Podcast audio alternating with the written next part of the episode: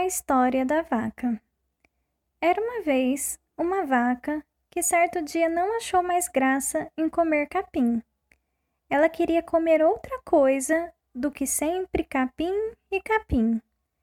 Primeiro mastigou um pouco o poste da cerca, mas a madeira estava tão dura e seca que a vaca não gostou.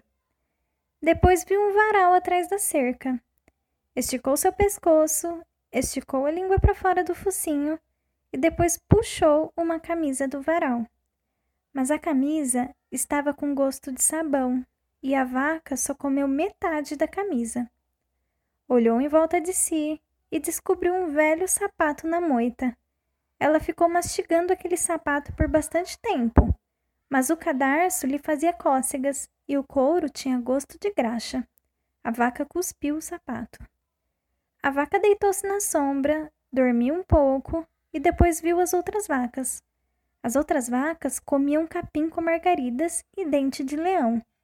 A vaca também quis um pouco, não queria que as outras vacas comessem tudo sozinhas.